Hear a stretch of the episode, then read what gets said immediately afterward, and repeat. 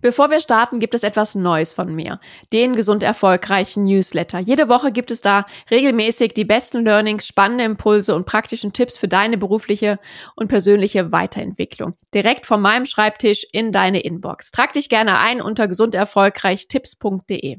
Ich habe vor über acht Jahren ein Coaching angeboten bekommen und ich habe abgelehnt. Jetzt wirst du dich vielleicht fragen, hm, wie passt das denn zusammen? Sie ist doch jetzt selbst Coach. Und darum soll es genau heute gehen. Ich erkläre dir, was mich dazu bewegt hat und was ich aus dieser Zeit auch gelernt habe. Und los geht's nach dem Intro.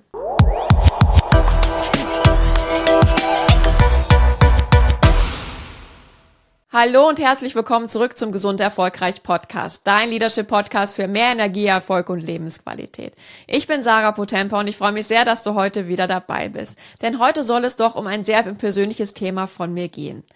Aber bevor es losgeht, möchte ich gerne dich nochmal bitten, mich zu unterstützen. Denn falls dir dieser Podcast gefällt und du hier immer wieder Impulse mitnehmen kannst, würde ich mich wirklich sehr freuen, wenn du den Podcast abonnierst falls du es noch nicht gemacht hast und mir auch hier fünf Sterne hinterlässt. Und genauso würde ich mich auch sehr freuen, wenn du den Podcast weiterempfiehlst an Personen in deinem Umfeld, wo du glaubst, okay, das könnte ihnen auch weiterhelfen und sie auf ihrem Weg unterstützen. Und wie im Intro schon gesagt, ist es heute ein, ja, eine sehr persönliche Folge, wo ich gerne meine Erfahrung mit dir teilen möchte. Denn ich habe vor über acht Jahren von meinem Vorgesetzten damals ein Coaching angeboten bekommen und ich habe es abgelehnt. Und was mich dazu bewegt hat und was ich aus dieser Zeit gelernt habe, darum soll es heute genau gehen. Denn ich war damals junge Managerin und hatte eine ganz klare Ambition, auch die nächste Karrierestufe zu nehmen. Und habe das in einem Entwicklungsgespräch gegenüber meinem Vorgesetzten endlich auch mutig formuliert. Und das hat mich einige Überwindung auch ein bisschen gekostet. Denn ich war immer der Überzeugung, okay, man wird mich schon sehen, auch für das, was ich wirklich fachlich kann. Wenn ich gut bin, dann werde ich automatisch auch meinen Weg gehen. Und habe dann über die Jahre auch gemerkt, okay, ich muss mich aber auch selber für mich einsetzen, um auch meine Ziele auch wirklich zu erreichen. Und das habe ich genau in diesem Entwicklungsgespräch getan, was bei uns immer einmal im Jahr stattfand. Und nach einer kurzen Pause kam es dann endlich. Hm, Sarah, ich glaube, es wäre noch besser, wenn du dir noch ein Jahr gibst. Und es gab viele Erklärungsversuche dann, warum es für mich wichtig war, dass es kein Nachteil für mich ist, sondern dass ich einfach noch mehr in meiner Führungsposition reifen könnte. Und ob es nicht auch Menschen gab oder besonders Frauen in Führungspositionen in meinem Umfeld, an denen ich mir vielleicht ein Vorbild nehmen konnte oder mit denen ich mich austauschen, damit sie mich da irgendwie gut unterstützen können. Und dann kam eben auch noch, ansonsten biete ich dir auch gerne an, dass du dir, ja, ein Coaching nimmst. Und das traf dann plötzlich tief. Und natürlich habe ich während des Gesprächs versucht, meine Gefühle unter Kontrolle zu halten und mein Gesicht zu wahren. Und habe aber gemerkt, dass in mir richtig Wut aufstieg. Ich war enttäuscht und sauer, falsch gesehen zu werden, denn zu diesem Zeitpunkt habe ich bereits Teams geführt, nicht nur auf Projekten, sondern auch an einem Standort, das ich durch mein Führungsverhalten aus meiner Sicht aufgebaut habe und das Feedback habe ich auch von vielen Seiten bekommen. Und andere Kollegen, Kolleginnen, die, mit denen ich mich gebenchmarkt habe, weil sie ja zur gleichen Zeitpunkt befördert worden sind, weil sie ungefähr auf dem gleichen Level waren, hatten das nicht zum Teil. Und dennoch wusste ich nicht, dass ihnen auch ein Coaching angeboten wurde oder ihnen nahegelegt worden ist, sich einen Mentor zu suchen, eine männliche Führungskraft oder eine weibliche, von denen sie noch was lernen können, sich was abgucken konnten. Denn aus meiner Erfahrung, und ich war in einem sehr männerdominierten Umfeld, war es doch häufig so, dass Männern das häufiger auch zugetraut worden ist. Dass sie gesagt haben, okay, sie haben es zwar noch nicht, aber wir trauen ihm das schon zu, das ist schon so eine kleine Führungspersönlichkeit. Und das hat mich geärgert, warum es bei mir nicht so war. Dass ich es schon bewiesen habe und dennoch mir nahegelegt worden ist, mich da noch zu verbessern. Und heute sehe ich das natürlich etwas anders. Egal, was die Beweggründe wirklich von meinem Gegenüber waren, von meinem damaligen Vorgesetzten, das spielt gar keine große Rolle, ob ich damit recht lag mit meiner Vermutung oder nicht, sondern einfach, dass ich heute der Überzeugung bin, dass Führung gelernt werden muss, dass keiner Führungsqualitäten wirklich in die Wiege gelegt bekommen, sondern dass wir das genauso lernen müssen, wie Fahrradfahren, wie Autofahren oder sonstige Sportarten. Und dass es gerade am Anfang wahnsinnig viel Energie kostet, Teams neben all den anderen Aufgaben wirklich gut zu führen. Da seinen eigenen Führungsstil zu finden. Gerade wenn in einem Umfeld, wo man sich befindet, ein klassischerer Führungsstil herrscht. Und da seinen eigenen Weg zu finden, der wirklich zu einem selbst passt, authentisch zu sein. Und dass Coaching nicht nur ein kraftvolles Tool für deine persönliche Entwicklung, für deine Karriere ist, sondern eben auch dir deinen Alltag als Führungskraft, als Unternehmer, als Selbstständiger wirklich erleichtert. Und welche Tools und Methoden das ganz konkret sind, das möchte ich dir gerne in dieser Folge verraten. Aber bevor ich da näher drauf eingehe, möchte ich gerne mit dir nochmal darüber sprechen, was gute Führung wirklich ausmacht. Und deine Aufgabe als Führungskraft ist es somit, wieder mehr den Menschen und seine ganz individuellen Bedürfnisse zu sehen. Das heißt, nicht nur ganz klare Anweisungen zu geben, Aufgaben zu delegieren, sondern die Mitarbeiter mehr zu motivieren, eigenständig, ja, zu denken und auch Verantwortung zu übernehmen.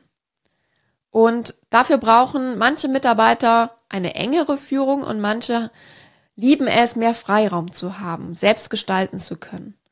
Und darum geht's eben, dass du da einfach auch Tools an der Hand hast, die dich dabei unterstützen, genau die Gespräche so zu führen, dass du sie dabei unterstützt, ihr volles Potenzial wirklich, ja, auszuschöpfen, ihre Stärken wirklich so gut einzusetzen in ihren Aufgaben, ihre Fähigkeiten und sie dabei eben auch gut motivierst. Und somit ist es wichtig, dass du ganz individuell zwischen den unterschiedlichen Führungsstilen hin und her switchen kannst. Und Coaching kann in sehr vielen Situationen in deinem Führungsalltag ein gutes Instrument sein, deine Mitarbeiter gut zu entwickeln. Das heißt, insbesondere vielleicht in Karrieregesprächen oder Entwicklungsgesprächen kann der Coaching-Ansatz dir gut helfen.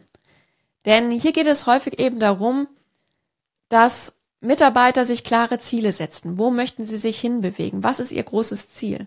Welche Stärken haben sie vielleicht auch und welche Schwächen? Dass ihr das gemeinsam reflektiert. Und dass du hier wirklich die Rolle des Sparingspartners einnimmst. Wie ein Coach. Und nicht mit der vorgefertigten Lösung in das Gespräch reingehst, sondern mit einer offenen und wertschätzenden Haltung.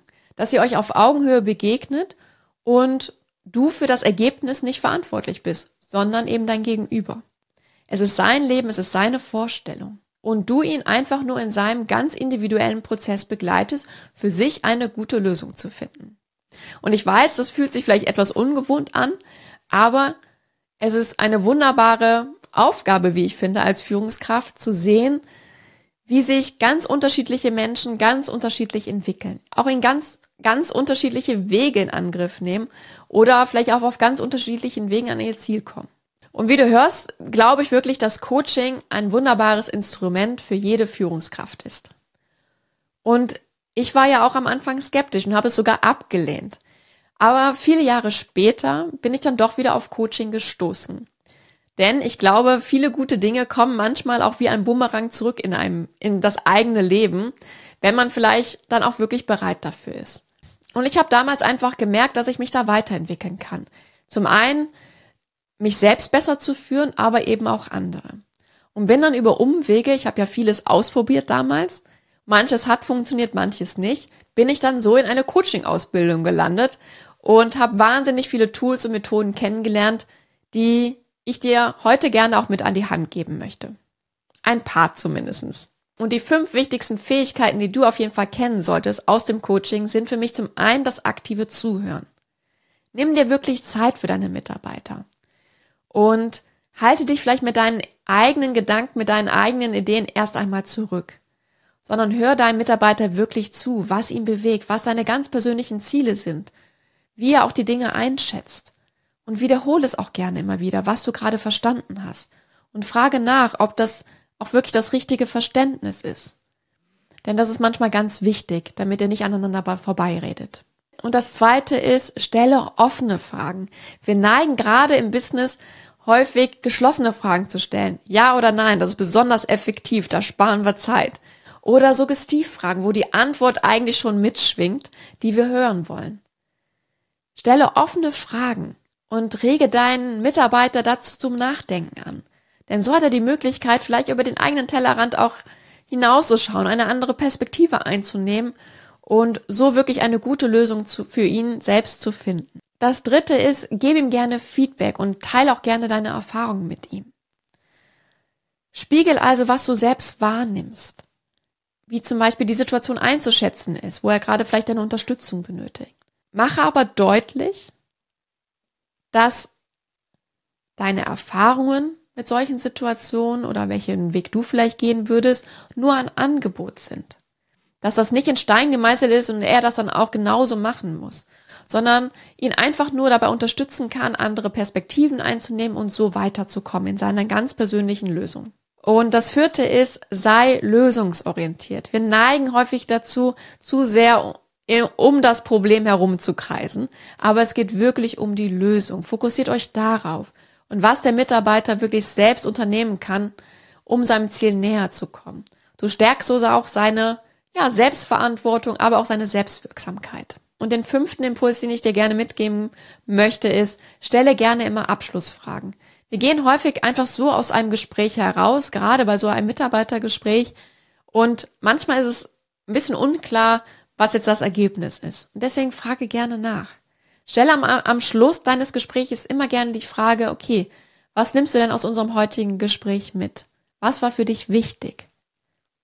Und das Gute ist, es bringt nochmal mehr Klarheit bei deinem Gegenüber und gleichzeitig kriegst du auch nochmal ein besseres Gespür, wie dein Mitarbeiter wirklich tickt. Und je mehr du das übst und in deinen Gesprächen einfließen lässt, desto leichter wird es dir fallen, das ganz unbewusst wirklich in deinen Gesprächen umzusetzen. Es ist nicht mehr so schwerfällig, so, ja, raubt nicht so viel Energie, sondern es fühlt sich irgendwann genauso leicht und intuitiv an wie Autofahren. Und ich hoffe, du konntest heute wirklich einen Impuls für dich mitnehmen. Ich würde mich freuen, wenn du mir fünf Sterne da lässt und wenn du auch beim nächsten Mal wieder dabei bist. Alles Liebe, deine Sarah.